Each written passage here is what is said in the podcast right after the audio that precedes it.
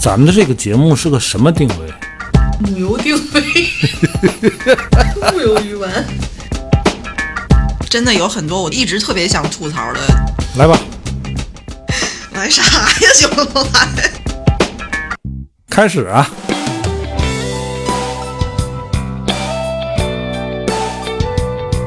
我回想回想，那没说啥呀。你以为咱能说点啥？我有麦克风，我想说啥说啥。大家好，这里是一直陪伴各位的调频三四五，我是卓然，坐在我对面的是马来和帆。大家好，大家好。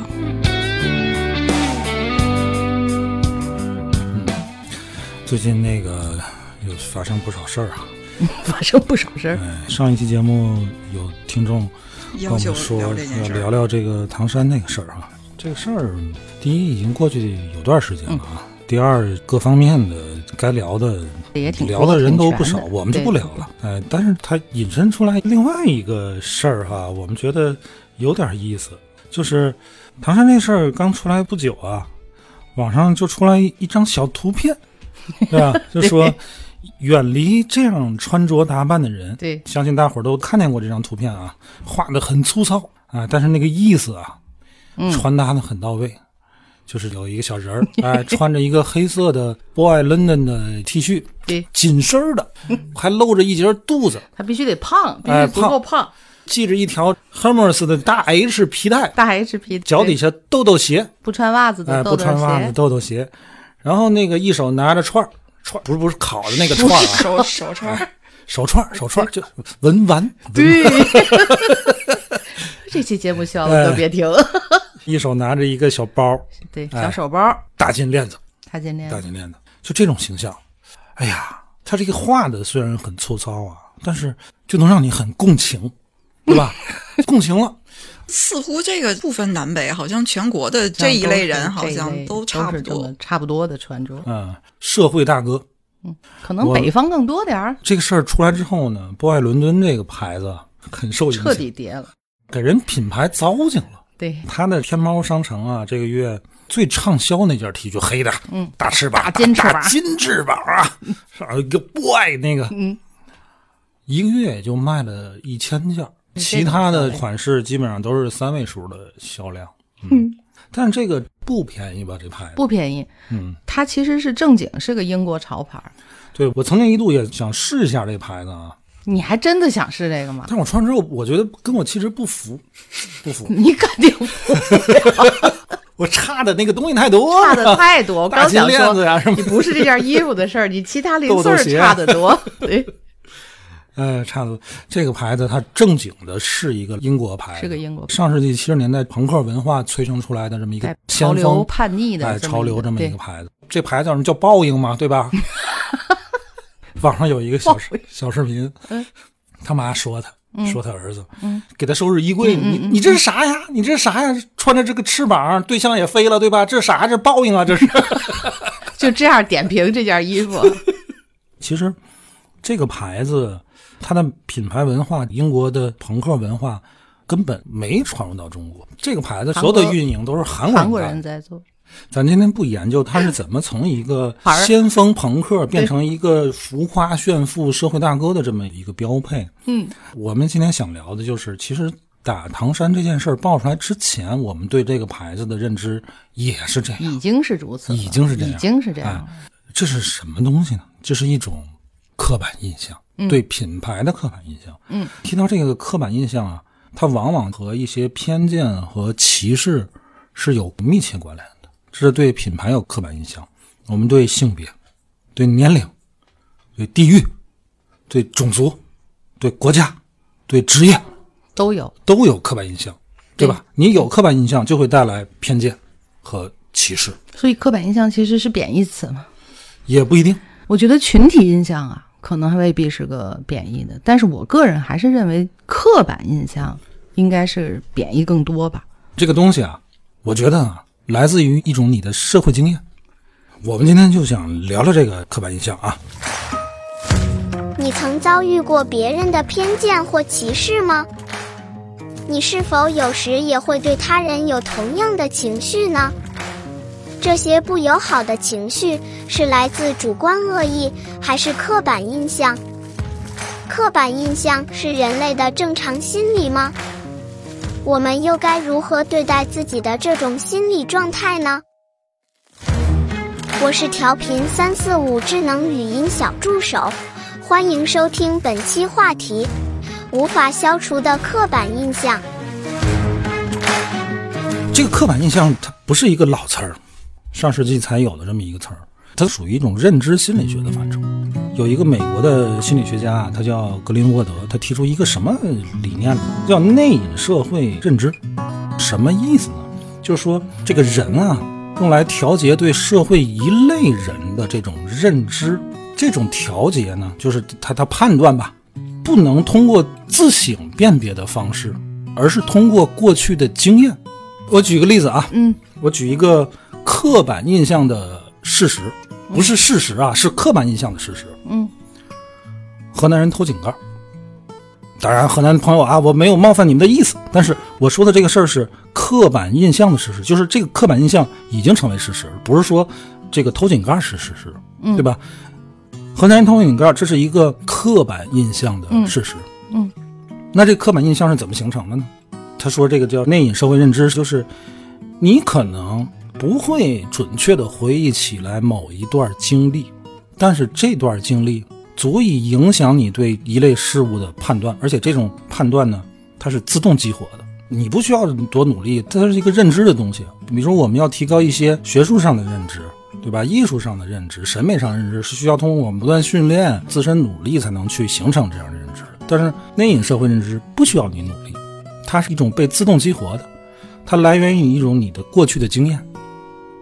这个经验你可能没法准确回忆起来，你准确能回忆起来。什么时候河南人偷你们家井盖了吗？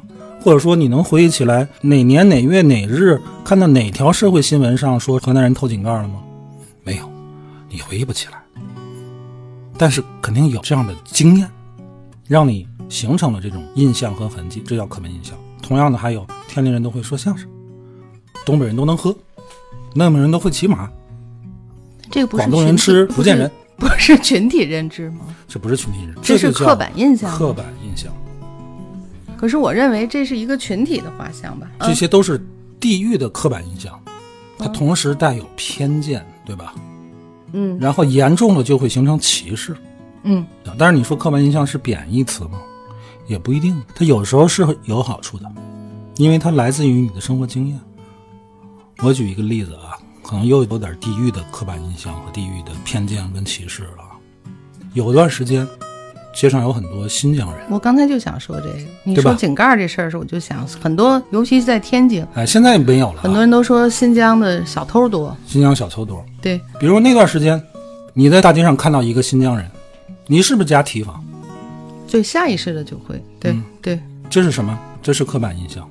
那你确定那个人就是小偷吗？你不确定，对吧？但是你肯定得加小心。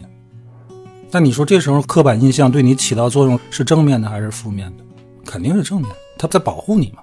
因为你这个认知来源于你的平时的生活经验，你也不知道哪次有过这样的印象，说新疆人偷东西或者怎么着。但是这个刻板印象你有吧？嗯，我有是我赶上了，所以我知道，很长时间看见了就害怕。新疆的这个，第一是我经历。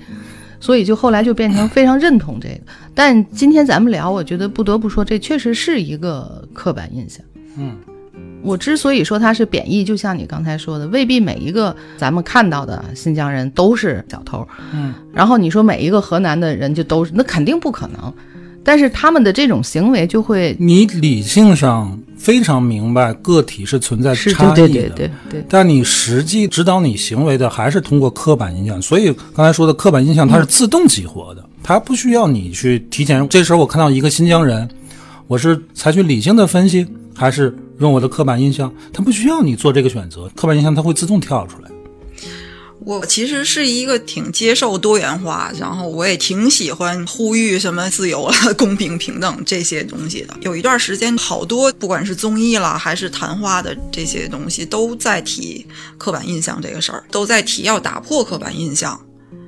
嗯，但是我今天突然觉得，嗯，打破不了。我甚至觉得，其实保持这个状态也不是很大的问题。就我们所谓的调用起了这个刻板印象，实际上大部分时候是在提高我们的，不管是社交上的效率，还是你工作你你各方面生活的效率，我必须要先大杀一下。对，就像咱们之前有一次说歧视，说我们就是会下意识的绕着黑人走，嗯，这就是自我保护嘛。我判断不了他到底是不是，那我就是默认他是，起码我安全一点嘛。嗯，包括面试，我也有女性的朋友，确实年纪上到三十五时候，在面临换工作的时候，嗯，很困难。但站在 HR 的这个岗上，嗯。我也能理解，你就一定要通过学历大筛掉一批，然后通过一些刻板印象大筛掉一批成功率不是很高的这个人群，因为我一天就只能面这么几个，我也很想给每个人都公平，我觉得这也没有什么错，但它确实造成了一些不公正的结果。对，因为刻板印象，就像刚才说的，它基本上是和偏见、嗯和歧视是有密切关联的。但其实你说偏见，我都不觉得偏见是一个贬义词。嗯，我们很难有正见，对对吧？我们每个人的对事物的看法跟观点，几乎都可以说是偏见。我们做这么多期节目，每一期节目都是我们三个人的偏见。对，我们没错，不敢说我们三个人说的是正见，，我们就是个人观点。就是个人观点，肯定是偏见，对吧？所以我觉得偏见，它为什么一提到偏见呀、刻板印象，容易让人觉得是贬义词呢？因为它跟这个歧视，嗯，是有密切关系的。你有偏见不要紧，你有刻板印象不要紧，你看见那个黑人，你躲他远点儿但是你要公然的发表黑人都怎么怎么样这样的言论，那就是歧视了。嗯嗯啊，但如果我看见你，我躲你远点，你说我在歧视你吗？那我很冤。而且刚才帆说刻板印象是没法打破，我觉得也没法打破。你比如说现在我们一提到新疆人，你还会想到偷井盖儿，不是不是不是不是新疆人，你还会想到小偷和切糕吗？大概率不会了，对吧？那你为什么不会讲到这个呢？是你打破了刻板印象吗？没有，是因为这个群体的形象他们自己改变了。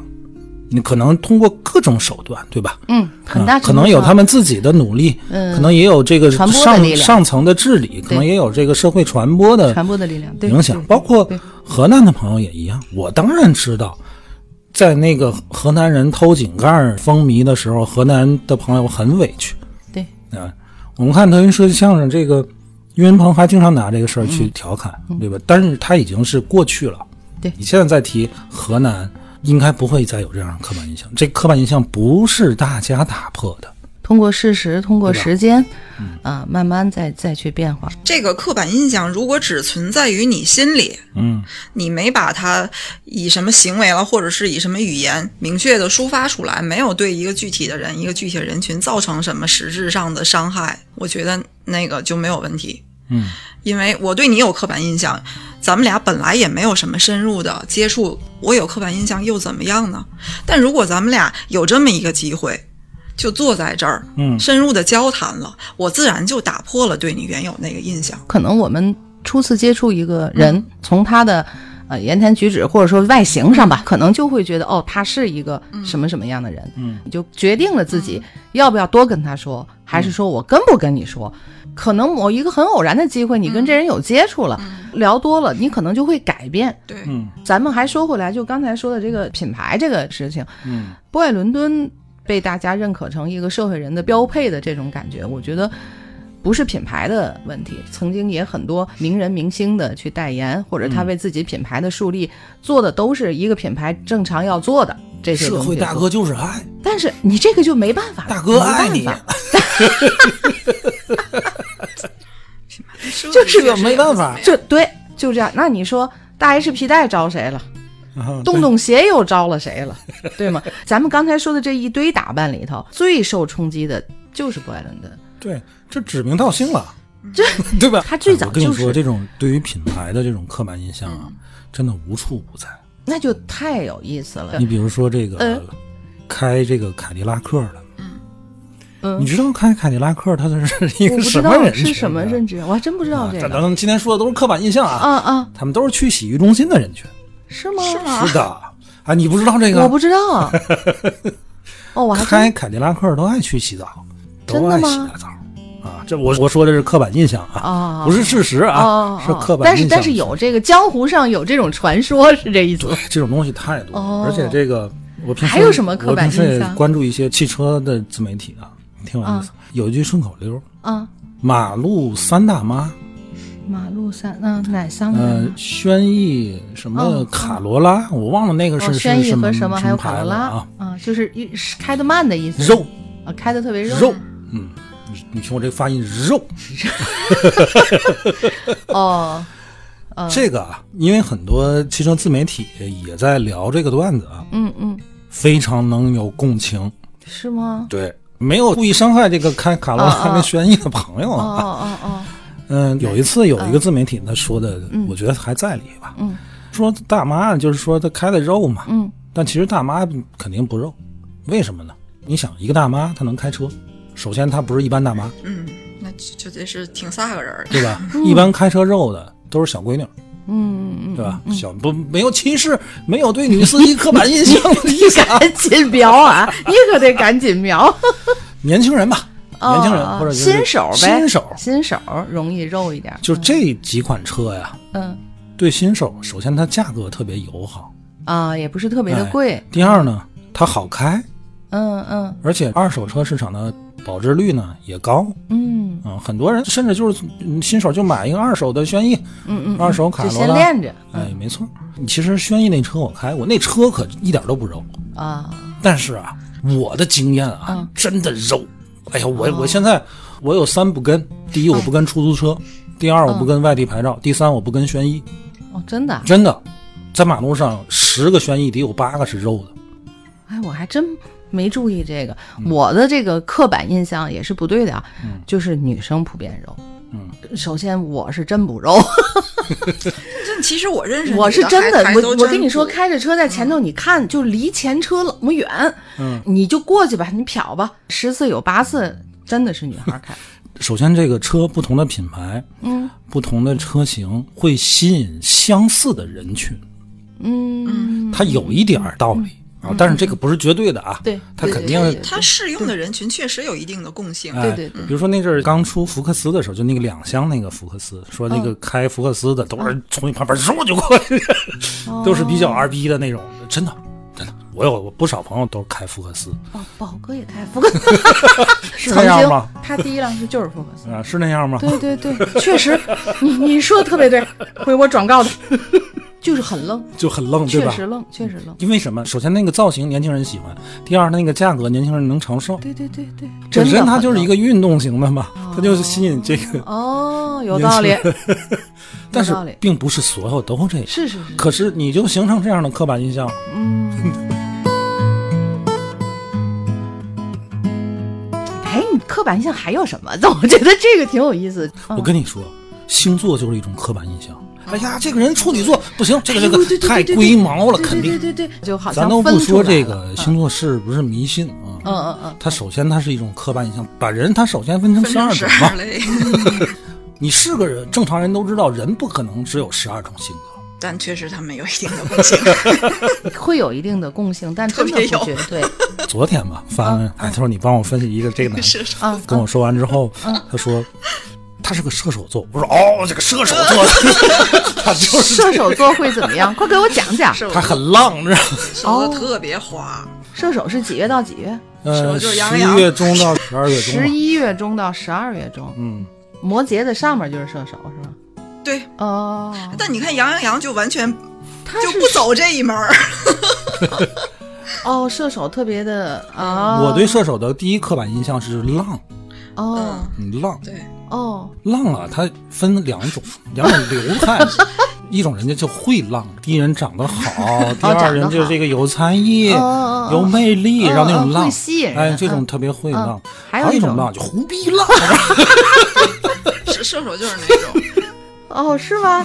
但你看那那就是个很特例的嘛，他不浪，他傻呀对，他并不在情感什么方向的这个方向，他别的事儿浪。所以，所以这就证明你对射手是有刻板印象的，这是刻板？印象。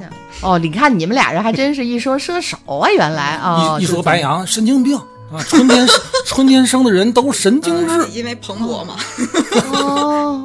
一提我们天蝎腹黑，腹黑，你不能跟天蝎人做朋友啊。嗯嗯，双子双子还好，其实是吗？不要跟双子谈恋爱就都还好。嗯，嗯，双子是很聪明跟很有意思的朋友，但不要跟他谈恋爱。那得跟谁谈恋爱呢？谈恋爱就还得射手，是吧？对哦你，你就还是得跟会的谈嘛。那跟射手谈恋爱和谁结婚呢？金牛结，婚就要选和金牛结婚家型的，哦金牛或者是巨蟹，就是土象。哦这个土象星座就普遍，哎，比较稳妥一点儿。公然搞迷信的，咱聊的已经不是刻板印象了，千万不能招的人，你知道吗？是什么呢？双鱼，啊，对不起啊，双鱼朋友们也也也分人，有有喜欢双鱼有吗？这种的有，啊，双双鱼什么意思呢？是弱，我脑子里边第一个反应，听我发音，弱，你刚才就已经发过这个是哎肉肉，你今天全部都是这二打头开始，对不起啊，双鱼的朋友，刻板印象啊，这个还真是刻板印象。不过火象星座人确实在外向上特征更明显一点。哪个叫火象？哪我。你是什么座？白羊，我是白羊，还有还有什么？羊是射手，然后那个大个儿、大个儿是狮子，狮子啊，是非常明显的，就是几你是什么？乎我天蝎，你是天蝎？哦，处女座就是特别的龟毛、特别挑刺儿的那你种，对吗不你不？明显，你不明，你你不是特别处女，我妈，我跟你说，哦，就特我妈是别特别。典型的处女，刻板印象里边的就是刻板，嗯，不都说处女座的人特别刺刺儿儿，对，就特永别刺儿远有不满意的地方啊，特别挑剔特，别什么？我没觉得我是啊你你不明显，你是不是你生日记错了？你可拉倒吧！有人把生日记，那你觉得我应该是什么星座？要照你的刻板印象里，你呀，他他其实还是挺处女座，天马流星流星拳，演保育操星座了。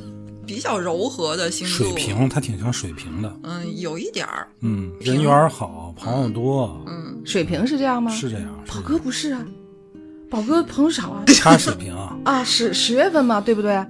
不是，他是天平，哦，天平对。水瓶挺神经质的，水嗯水瓶是很跳跃的人，然后，但是水瓶比较善交际，然后哦。朋友比较多。哎，你看我说的都是刻板印象，都是刻板印象。对呀，这这个概率确实挺大，因为基本上就是猜我星座，没有猜错的。摩羯什么什么意思呢？摩羯呀，摩羯是摩羯最无聊的、最无趣的一个星座。真的呀？摩羯从来不跟你聊封建迷信，嗯 只依照于有科学依据、有规律的，他相信这些东西，我对摩羯的刻板印象就是无趣，就很板正。嗯，你们姐夫是那天天神经巴拉的，你觉得他是摩羯吗？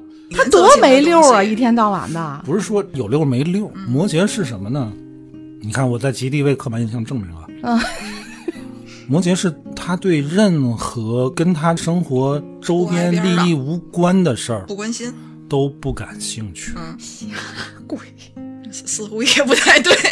你们家的就家都比较乱，对我们我们去我们三口全把日子记错了。你们你们就是为了破除刻板印象而存在的。哎呀，这舒坦了，突然之间舒坦了。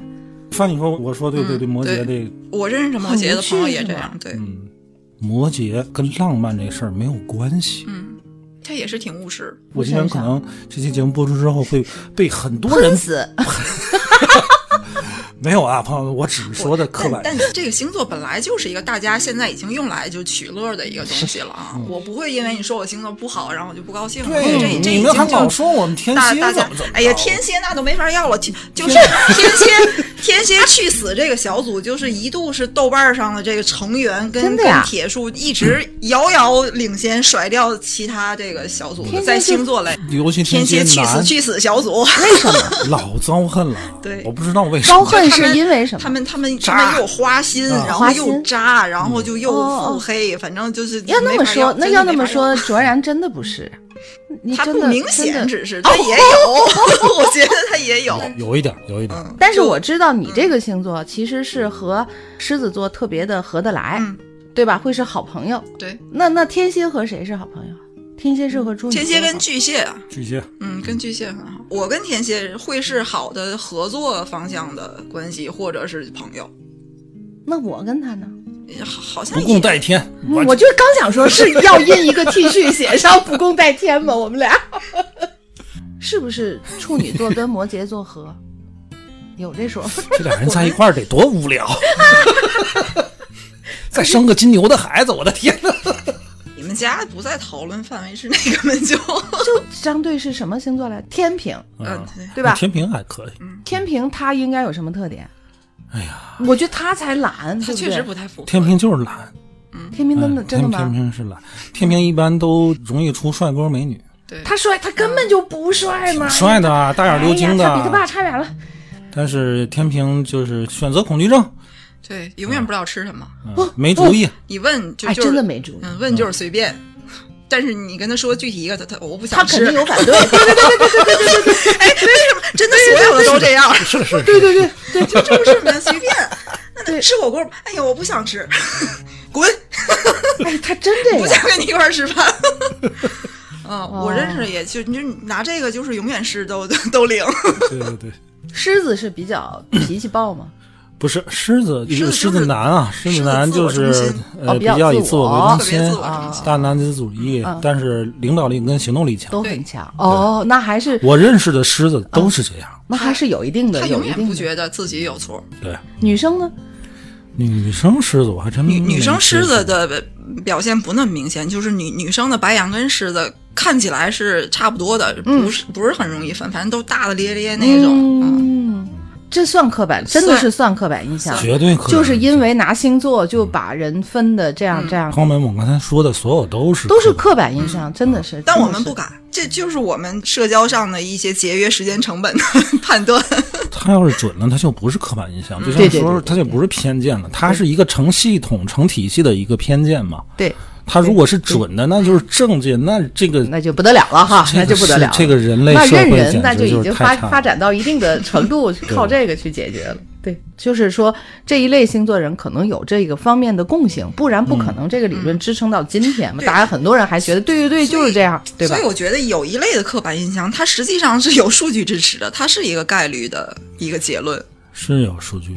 嗯，之前是国外做过一个实验啊，嗯，找了一堆这些被试的人，嗯，给他们出一个问卷儿。这个问卷儿调查什么呢？就是你尽量准确的说出你对（括弧）嗯。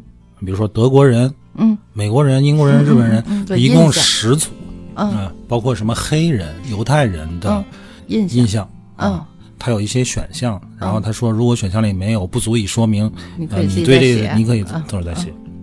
嗯，这个实验做的比较早，嗯。上世纪三十年代，就是为了去研究人类这刻板印象去做这么一个实验。结果他们用百分比去统计，嗯，统计最高的将近有百分之九十的被试人群认为黑人都迷信，有百分之超过八十五的人认为德国人都有一个科学的头脑。嗯这是能形成高比例的，甭管他是什么人，嗯他形成一个高的比例。但是对于中国人的印象嗯就没有形成高比例，嗯最高的也就是百分之三十五的人认为中国人迷信。哦。因为上世纪三十年代，可能西方人对中国人的，开放的程度，我们也没有对接触的还少接触的太少。但是黑人，欧洲一直都有黑人，在接触，是，将近百分之九十的认为黑人都迷信。你说这个刻板印象它是准确的吗？那肯定不是。但是我觉得八九不离十。反正也就是说，如果你碰十个黑人，嗯有九个是迷信的，我大概率是会相信的。哦，这倒是就跟他调研出来的比例，我觉得是因为欧洲人经常和黑黑人人接触，打交道，他黑人们打交道对对对对，包括德国人，他都比较严谨，有科学的思维。嗯嗯嗯，我们也这么认为，对对对，到今天好到像到今天我们也这个认知这么认为也是如此，对吧？对所以咱说回这个品牌，对这个品牌的原产国其实也是有刻板印象的。这个车是日本的，这个电器是德国的，我这个时尚品牌是美国的，嗯，没有说啊这个车是赞比亚的，那个车是什么？没有。是是，我觉得好像代表了什么，嗯，对啊，这刻板印象，哎，我就我忘了是不是在节目里边说的。嗯我说我小时候印象最深的一个日本品牌就是卡西欧。嗯嗯这卡西欧对我的这个印象是怎么形成？就是小时候看《铁臂阿童木》那个动画片儿嗯，铁臂阿童木是卡西欧的卡西欧的代言人。代言，对，当时我对卡西欧的这个认知就是来自未来科技的一个品牌，高科技，哎呀，十万马力，七大神力，卡西欧这名字就在特我心里有有魔力。那是我爸有一个卡西欧的计算器，他老不让我碰，知道吗？越发让我觉得这个太神秘了，这这计算器不定能算出来什么东西。后来我大了一点，我就一直想买一块卡西欧那个表光动能那个，嗯，那个挺贵的，是挺贵的，到后来我 才越来越拥有贵了一块，对，越来越贵，越是吧来越贵，嗯，你看，我觉得这就是从另一方面来说，刻板印象实际上它是也有一些比较正面的一些推进作用的。比如说这些品牌就是来自德国的就怎么样？机械上这这个方向的这些东西，或者是就来自什么法国的你你时尚的美的这些东西，嗯，我觉得现在很难说清是那个刻板印象。成就了那个品牌，还是这个品牌加强了这个加了好的刻这个好的刻板印象板那一面？他们是一个互相成就的。来自韩国的泡菜，对，那个就是好。韩国的泡菜都来自中国，其实 但是现在大伙儿觉得一，或是显族的一个什么，就会觉得那个泡菜一定、一定会味道会更好。我我觉得这这就是一个良好的循环。这个就又返回到品牌认知上，对吧但？是你知道，这种对国外品牌的这种刻板印象，在很大一定程度会影响国产品牌。嗯，我觉得这两年好多了，就是国产车，又说回车哈、之前那阵儿就刚买车的时候，嗯，谁买国产车呀？都得觉得得是个进口的才才好。为什么不买？就觉得你不行嘛。对，我的第一个车那夏利两千，还得人家说那里边是丰田的丰田发动机，啊、哎，才觉得怎么怎么怎么好。你有没有觉得卓然提这些品牌印象里，他最多的他就说到车，这就看是男生，你知道吗？嗯男生一定是喜欢的这类的东西对，西。这属于你对我的刻板印象。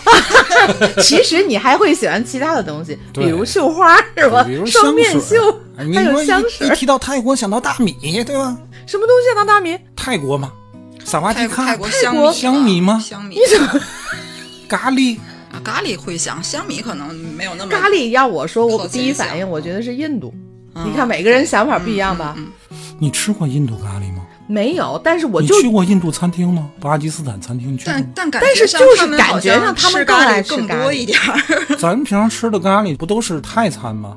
都不是啊。不，但我会觉得那个泰餐你说咖喱会想到哪儿？嗯，你看我们俩已经认知不一样了。这么一说，我还东南亚都吃咖喱但是我觉得咱们平时吃的基本都是泰国餐馆吧。嗯，咱们咱们见多一点儿泰，而且我觉得泰国的咖喱说越南层次更丰富一点儿。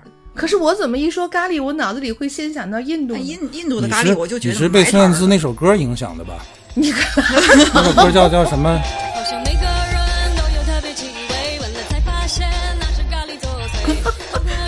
你想我也没去过，那么都是看的吧？看的一些什么片子、电影，这诸如此类的。这，这这这就内隐社会认知。对对对，还真是的。不过我觉得我就是会往积极的上面想，我觉得人是不能被定义的，就是。人有太多可能了。咱们国家过去发展的不太好的时候，我们身上背着很多刻板印象，就是这也不行，那也不行，自己产东西自己也瞧不上。嗯，就现在好了呀，虽然刚才说车得怎么样，就是我年轻那个时候开始有私家车，你那是想觉得好的什么桑塔纳，对，嗯对吧？然后我还知道一个牌子叫波罗乃兹，我不知道你有印象吗？这个牌子就是我也不知道为什么我脑子里一直记得那个牌子。拉达，拉达对对对对对对，拉达拉达，你看他都不知道你，不知道啊？他不知道。对，那个时候我年轻，从来没有想过。但是到近些年，你看红旗的车，嗯嗯，多漂亮，还好，那是纯纯纯的咱们自己生产的汽车。我年轻时还有一种车要把副驾驶那个座摁倒，啊人到后面去，两前门的车不都这样吗？副跑车不都那样？对呀、可是我那个时候就认为那个车不好，嗯，就觉得不如人家那种大轿车开门就进。你看他还得把那个座儿摁倒，可是后来发现，我才知道哦，人家这是一类呀、对，这个我什么人我不能代表刻板印象我这个认知不能代，我只是认知的太窄了，对这个这个车的这个感觉。你要想结交一个男性啊，想结交这个时尚的小姐姐啊，嗯嗯，条件不错的小姐姐，嗯你买什么车呢？知道吗？买什么呢？什么呀？买 Cooper，啊，啊，买 Cooper，然后加入 Cooper 的车友会你身边全是那些漂亮小姐姐。嗯，还有你想洗大澡，你就买这个卡迪拉克那个甲甲壳虫是不是也行？也行。甲壳虫跟 Cooper 是一类的，对吧？都是时髦的、运动的、年轻时尚的，是这个感觉。啊，我曾经在马路上看见一个呃婚礼的一个车队，嗯，一看就是车友会自个儿，都是一样的。太好看了。嗯什么呢？就是那个两门的牧马人，嗯，一个牧马人，一个甲壳虫，一个牧马人，一个哎，甲壳虫。这样搭配啊，我觉得可能这两口子，一个是牧马人的，一个是甲壳虫的。的。车友会，一个是甲壳虫调动了两哦个两个队调，动两个车，还有太好，各种各样的颜，本来那个车就是也不一样各种颜色，哇，在马路上太太拉风风了。那这本真好来是两个哪儿也不挨着哪儿的车，就 你看这人家这个经济条件好，买点好车，对啊，到时候组车队也拉风。你让这个经济条件，一个夏利，一个大发，一个夏利，一个大发，没有必要。到今天，你要能一个夏利，一个大发，也 也能上头条。我跟你说，也能上头条。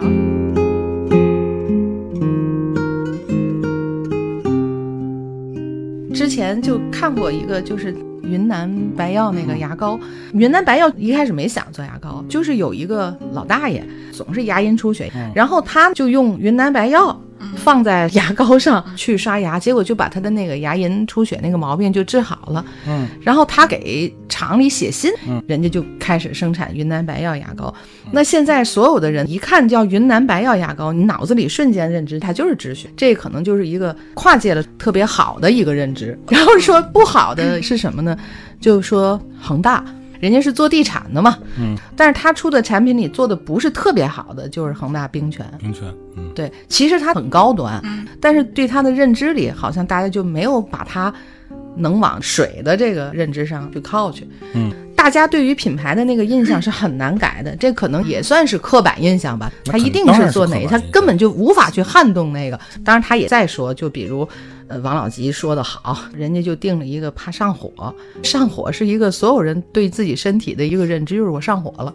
嗯，人家定位成这个之后，再去跟火锅的各种活动联动，它可能就形成了一个。现在一说凉茶，脑里肯定能想起来。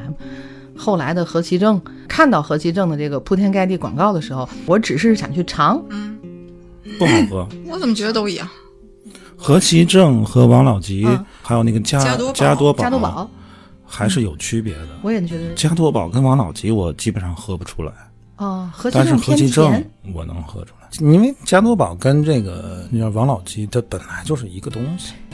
你能喝出这个可口可乐跟百事可喝不出。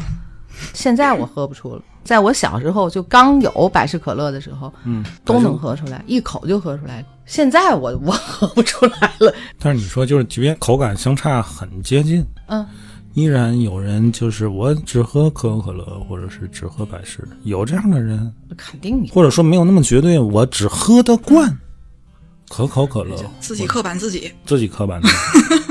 哎，翻说这个真的是，有的人就喜欢给自己加好多对框。框，我我就是这样的人，嗯他规定了自己就是这样的人，并不是从他什么经验得出来的，嗯他是那样的。那你给你自己有什么框？卓然，我无框的，没有下线儿，就是无框。就是你有什么东西是一定要这样吗？就比如从穿衣打扮到使用到去出去咱们吃小个饭，时候有很多框，嗯，越是年轻啊越越喜欢给尤自己其上初设中初中时候，我甚至都会把我的框记下，记在小本本上。那是啥意思？个人档案，哎，有没有？有有年轻小孩儿当时流行港台明星的时候啊，那些啊这个流行歌曲杂志给你介绍一个明星，有一个明星个人档案啊，这个明星有什么样的生活习惯，怎么你你到底了解人家多少啊？我当然了解了，我当然了解了，我全了解，我还有他们档案呢。您知道他们都是什么星座吗？不知道，您知道他们都喜欢什么颜色吗？不知道。您知道他们看见什么东西过敏，过敏了以后身上起什么样的疙瘩吗？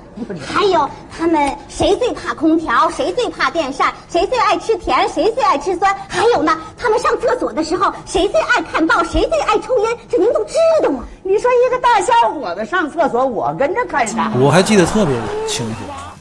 我买就那个大嘴鳄鱼那个啊那个那个当代歌坛，嗯上面就说这个刘德华呀，啊，他的个人档案啊，我不知道他这个档案这个信息从哪儿收集来的。是谁传的？有一条什么内容呢？啊说剃须习惯，就刮胡子的习惯。哦哦刘德华是一天两次，哦，要刮两次胡子，一天要刮两次。哦，你当时我得跟刘德华当时当时。我就想，我我也得来两次。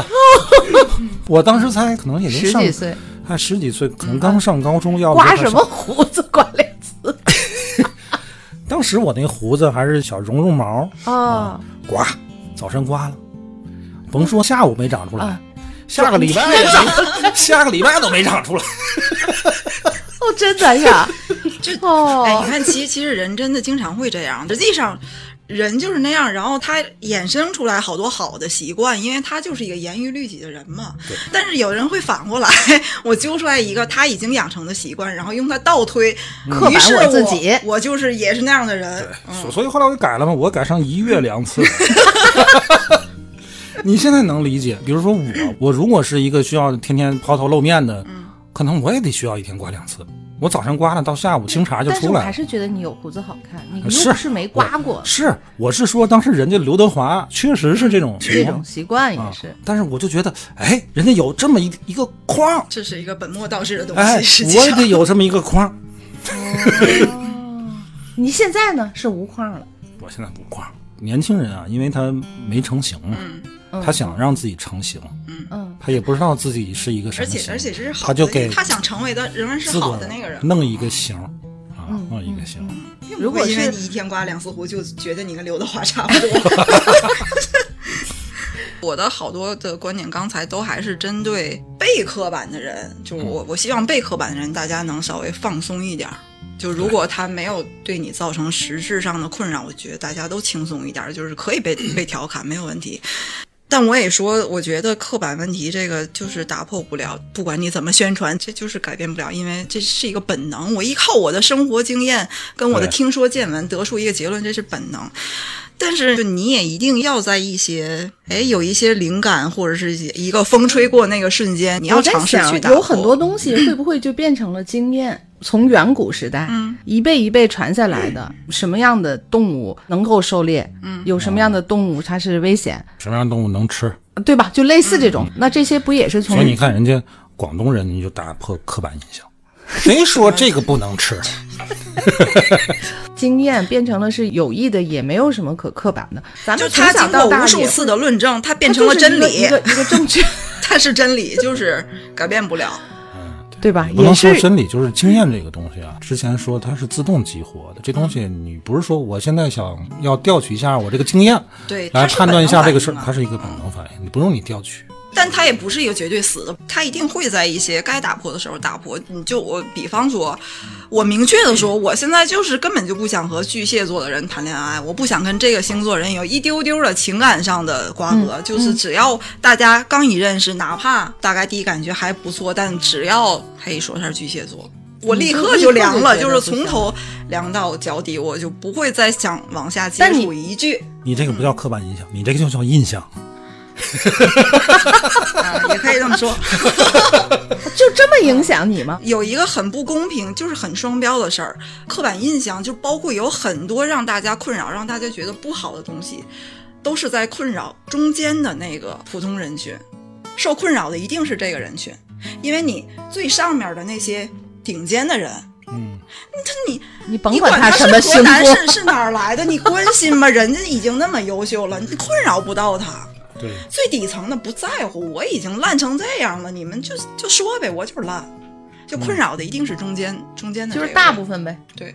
对，那就还回到巨蟹座这个人群，嗯，我会用星座这个东西挡住他，一定是因为我跟他没有那么来电。如果我跟这个人特别来电哎呦我的天哪！就是我一眼就是觉得我跟他一定就会有故事，那就管他什么星，管他是什么什么烂星座的，什么射手什么都行，就无所谓了。愿意试试。我什么印象都没有，对对，是的，你一定会有很多瞬间让你打破这些。嗯，自己打自己脸，其实是个很爽的事儿。可能仍然不会打破对这个星座的刻板印象，你只会把这个人当成一个个例个例。摘出来。但我也会稍微克制一点，我一定不会再那么绝对的说，嗯，嗯。刻板印象对于我现在这两年，嗯啊我感受比较多的就是，在我年轻的时候，一个人到了五十岁的时候，他基本上是跟社会就脱节了，谈不上对社会还有什么贡献，完全就是步入老龄化了。那个时候五十岁的人，在我的刻板印象当中，他就是一个老人了。但是到了我今天，我过了五十岁，别说我个人，包括我身边的朋友，我完全感受不到这个可能归功于社会的发展和进步，和我们从事的行业也有很多的变化和不同，接受的知识或者说自己受的教育，但是这个绝对不再是一个五十岁就步入老龄化的这么一个感觉。呃，有时候我们也会，我我有四十多的朋友，然后他也会经常鼓励我们跟自勉。他说，就是因为现在人的寿命就是长了嘛，它不光是寿命翻，是你所有的对社会的认知，对你身边新生事物或是感受，包括你的身边的朋友。以前五十岁的人，我觉得他很难，就忘年交这个词儿由来已久，嗯，但是他比较费劲，他只是在自己的这个可能工作圈里，他比如带的徒弟或者是自己家里的晚辈，但是以我当时的认知里面，就是会少。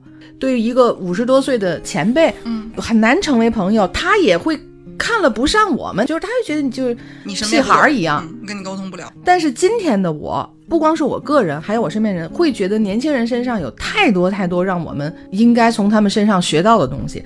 我觉得这个是我自己觉得五十多岁，他不再是一个步入老年这样的一个曾经的刻板印象的打破。对，嗯你们说这特别好。这个对年龄的刻板印象啊，嗯，他还真的不是对某年龄的群体的刻板印象，就是单纯对年龄这个事儿的刻板印象。人认为这个到了什么岁数应该做什么样的事儿，是是是，对吧？你尤其到老了之后会怎么怎么样？嗯，你说这事儿，我这两天正好看两个事儿，让我觉得对打破所谓年龄刻板印象，让我特别有感触。一个在我昨天看了一个日本最近举办了一个七十岁以上的足球比赛，嗯就是那些已经退，他都不是退役了，都退休了的老球员，哦哦哦，都是七十加，满头银发的踢足球，这个联赛，其实日本每年都搞不同年龄段的，比如四十加的、啊五十加、啊六十加、啊七十加。嗯，我那天看的是一场七十加的足球比赛。怎么说呢？我感觉啊，人家那么大岁数啊，那两支队伍啊，嗯，单拎出来任何一支，收拾中国队一点毛病没有。真的假的？真的，要速度有速度，要意识有意识，要脚法有脚法，是吗？真的。真的？你说，一说七十，人到七十古来稀呀、对对对对，那你不得拄个棍儿是是是啊，哆哆嗦嗦的，嗯身体好点儿，你还能去广场舞那儿能跟老太太 哈飞个眼儿，对吧？人家岂止是飞眼儿，人在绿茵场上飞奔，是只有日本的老人能这样？肯定不会，肯定不是吧？肯定不会的？对对对，哎这是一个事儿，还有一个，这不到毕业季了吗？嗯。第一批零零后毕业了，嗯，易烊千玺毕业了，嗯。他跟罗大佑呢合作了一个视频，嗯，他重唱罗大佑的《光阴的故事》。在唱这首歌之前呢，他跟罗大佑有一段对话，嗯。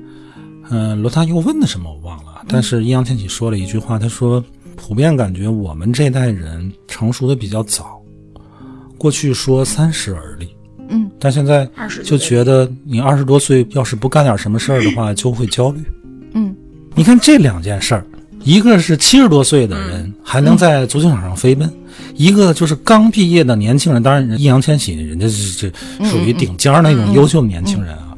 但是我觉得他这句话，二十多岁如果不做出点什么事儿来，也会焦虑。嗯，我觉得能引起相当大他的同龄人的共鸣。共鸣吧。没错没错，有可能是他说的成熟的早，再一个可能整个社会的这个交流焦虑焦虑环境。对对，哎，就咱们年轻时候，二十多岁的时候是允许你犯犯错误啊，你还在享受什么大学生活？年轻你刚毕业有钱，觉得都有大把的时间、大把的机会的时候，对。对啊，社会上那些中年人，看当时咱们二十多岁的时候就是小屁孩子，可是你现在，你敢小瞧一个二十多岁的年轻人吗不？敢，你现在咱甭管说弄什么短视频啊这那的，你干不，过他们，是不是得仰仗年轻人？绝对是。说互联网公司三十五岁你就去死去吧，嗯，是单纯的因为三十五岁之后他劳动成本高，然后他这个创造性变小，是这样吗？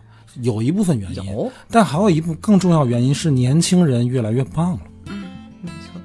咱必须得承认，就现在二十多岁的年轻人比咱们二十多岁时候要优秀很多。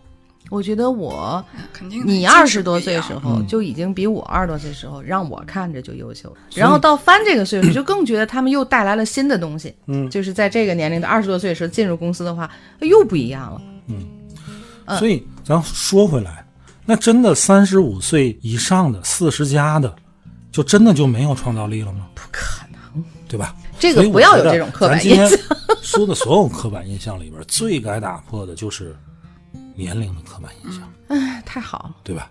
当然啊，如果就是你能顺便打破一下性别的，就更。好了。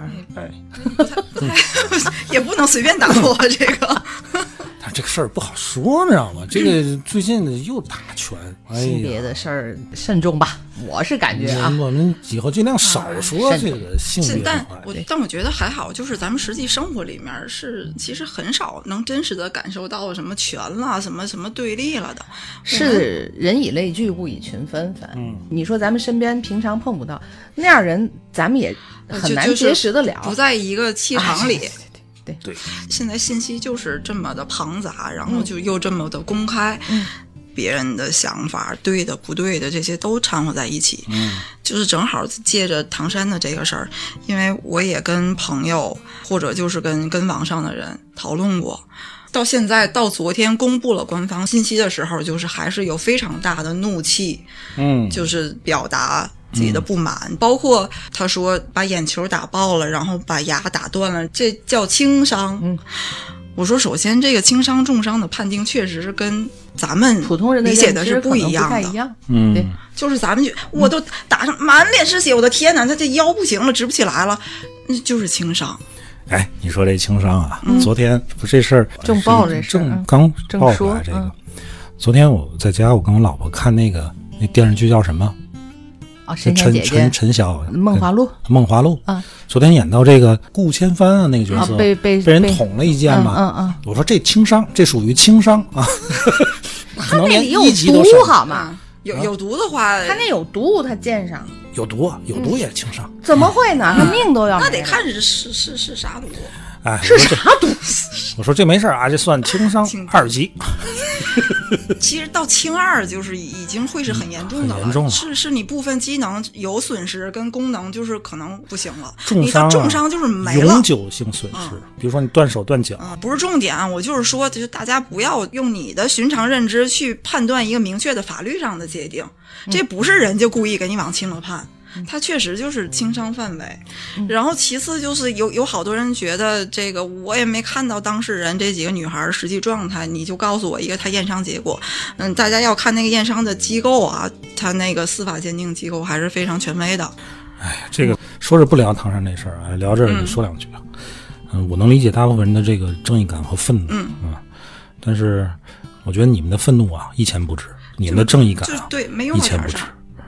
现在网上关于这个说要公布这个受害人情况，嗯有的人还说啊给他们拍视频，我不信这那的。我得看见活人。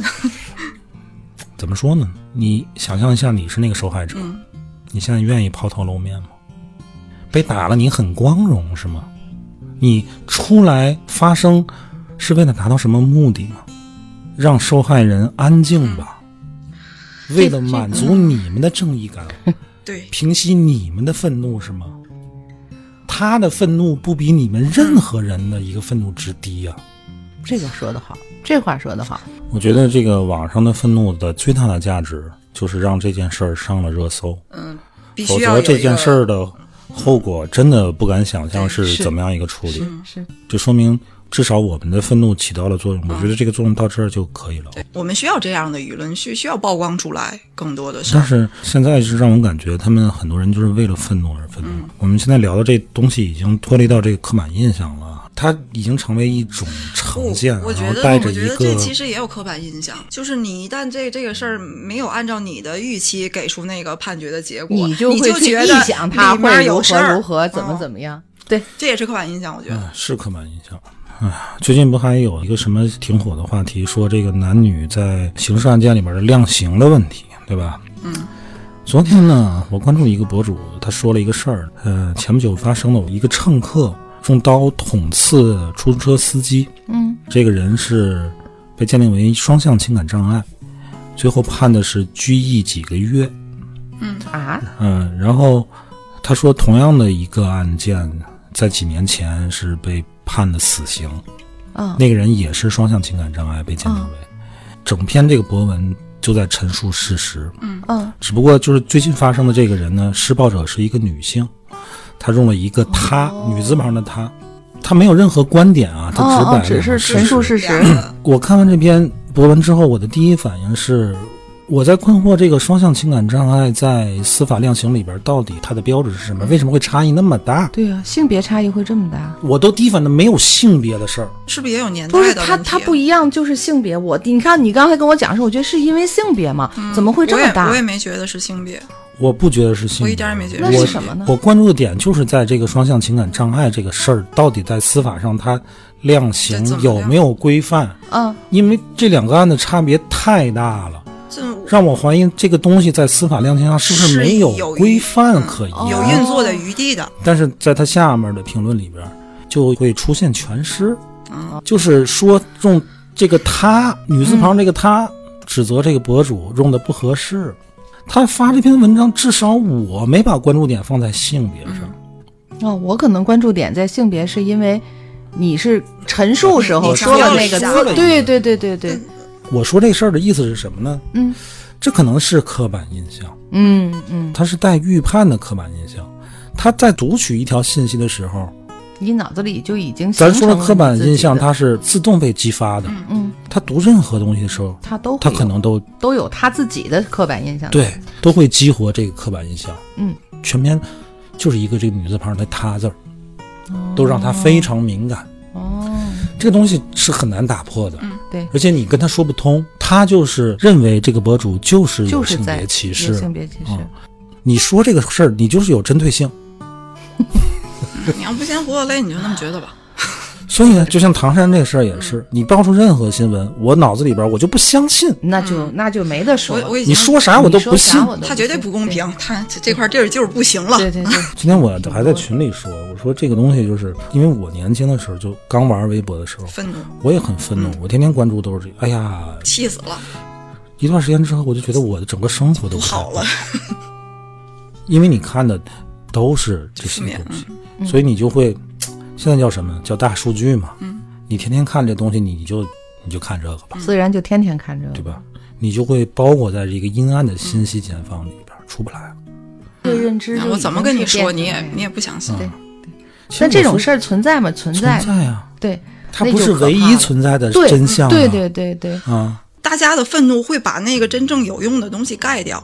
我们承认我们现在的法律不够完善，我们的执行层面也一定有问题。但正因为这样，那些东西才更宝贵。我们到底那个漏洞在哪儿？那你知道这种刻板印象，你最后会转化成什么呢？就是情绪，嗯，就没有理性了。昨天啊，这个事儿爆出来之后呢，有很多公安号或者司法号都在给大家科普，嗯，这个轻伤、是怎么轻微伤、重伤是怎么回事？对对，我记得这种科普已经不是一次两次了。呃，几年前是在哪儿是半夜打人那个事儿的时候，当时那个鉴定也是轻伤嘛全社会就科普过一次了。但是你被你的情绪和你的刻板印印象象所裹挟，你失去了去接受一个客观事实的这个理性理性了。这种特别危险是什么呢？你就比如说现在弄这种性别这种对立，我们之前也聊过，一旦有情绪，就会被别有用心的人利用。情绪这东西是最好利用的。之前聊这个品牌，人对品牌有这个刻板印象，这也是一种情绪嘛。嗯，我们的商业就会利用这种情绪，利用刻板印象。我们很多国货，它非要起个洋名是为啥呢？利用的不就是一种消费的刻板印象吗？但国潮好之后，他们他们现在就又又就开始回去了 走这个风了。国潮火了，他们又去起一些国潮的这些名字，利用的就是这些东西。像这种有这种社会对立情绪的，就会被那些别有用心的人利用。事情不是非黑即白。我经常听罗翔教授这个课。啊，我非常爱罗翔教授。他除了是一个法学的教授，他是一个理想主义者，是一个哲学家。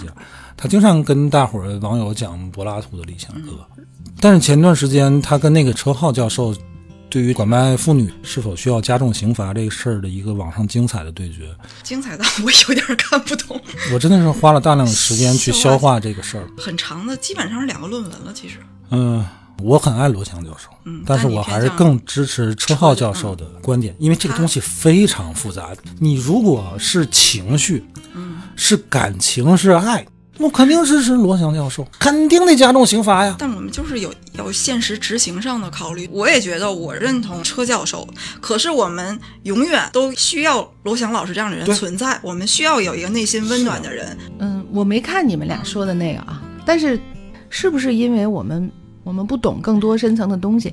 因为这个话题在家里提到过，跟咱们老大提到过这个，嗯他他就是是反对的，他反对家不能这样庭是吧？嗯对，我当时就说凭什么？嗯，我这多狠！他说非常复杂。对，他说我不跟你，他说我没办法一句半句跟你讲，就差说这个了吧？你对这个问题没有就他他就真的是觉得这个听众朋友们，你们如果对这个事儿感兴趣呢，你不一定花大时间去阅读他的论文。嗯 B 站上看一个叫法山书，他应该用了两期去解说。他详细的去解说了这两个教授的交锋。嗯呃，怎么说呢？非常累。我要是把整套理论跟大伙儿说清楚，我为什么更支持陈浩教授？哎呀，我也觉得太累了你回来先给我讲讲。啊！回来我先给你讲，嗯，但我确实很推荐大家去看那个原文。嗯，要两个教授都要看，都要看。嗯哎呀，罗翔老师真真是一个太美好的人。哎，所以我想说这个事儿是什么呢？就是你如果是情绪，嗯，那我可能听不进去任何话。这个车浩你怎么能有这种想法？你的心也太黑了，你你怎么会不支持家行呢？嗯，你就是你老婆孩子，你没被拐走，你你就这么轻松，哎，我我我现在就是这么想的，真的。嗯你就没倒过霉，对呀、就是不所以你才这样了啊。对所以就是你的思考只停留在情绪所能到达的地方，嗯当时当时卓然特别崩溃，他逐渐看到一半，我操，坏了。我要被他说服了吗？哦，他觉得自己原来的那个那那个理想崩塌了，逐渐。哦，就是车教授的文章，让你逐渐恢复理性，嗯，用理性去看待这些东西。其实你所秉持的这个道理，其实说白了都是情绪嘛，嗯你情绪解决不了实际问题。但是如果解决实际问题，你必须要抛开情绪，先去面对实际的问题。你先看看实际的问题是什么？嗯是立法的问题，是司法的问题，还是执法的问题？嗯，还是什么问题？有经济的问题吗？有人情的问题吗？嗯，对，当然各种各种问题。复杂的考量。嗯你站在一个呃，怎么说呢？我很不愿意说这句话，因为我很爱罗翔老师，但是他有局限性，他不是一个基层执法者，他只是一个学院派，他很有理想。我觉得司法需要他这样的理想。的地，只是不说了啊，就他他被说服了，嗯他他回来他一点一点就被说服了。但是我觉得两位真的就是起码在这个领域闪闪发光。前提就是这两位教授的目的都是为了解决这个问题，都是为了解决这个问题，而不是说我要不要惩罚犯这个罪的人，不是，这不是目的是，是整个目的是解决妇女被拐、儿童被拐这个问题。回来你先给我讲讲。哎呀，真有文化的人真 太有魅力了。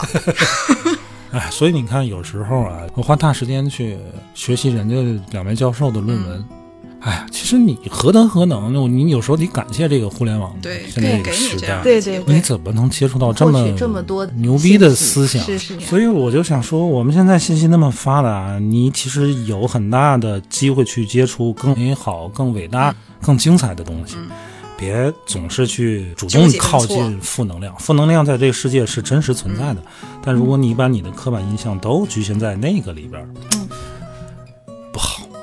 我我跟你说啊，我今天形成了一个印象，刻板不刻板看以后了。嗯 就是他刚才提到了那个《梦华录》嗯我们俩今天也不知道为什么说完了之后，因为那个东西就还没有更新完，嗯，人家后面有叫什么，预预告啊，对嗯下集预告下集预告，他就在那儿给我讲，他剧透了吗？拦都拦不住，因为我还告诉他，我说我看后面有预告，我啪我就把投屏给关了。我不想你是不看那个？他就眉飞色舞。我昨天看了四四集的预告，我全给马来讲了，我说我从今往后都讲了。就是对他会有一个刻板印象，我坚决不在他面前再谈论我想看一个什么，而且尤其是他看过的，以后我会对太讨厌了。我给大伙儿说一个刻板印象，剧透太快乐了，剧透确实挺快乐。尤其看着马来那种无助啊，气得我也马来就那种似想听似不想听。你说他不想听吗？我一说他还哎，我还得 啊？是吗？谁谁会那样啊？恨死我了！这从今往后会形成我一个刻板印象，再也不跟卓然去聊我想看的什么。哎，得了吧，今天聊了个啥？并没有什么正事儿。挺好的，挺好的。得了吧，今天就聊到这儿了啊。好嘞，拜拜。拜拜。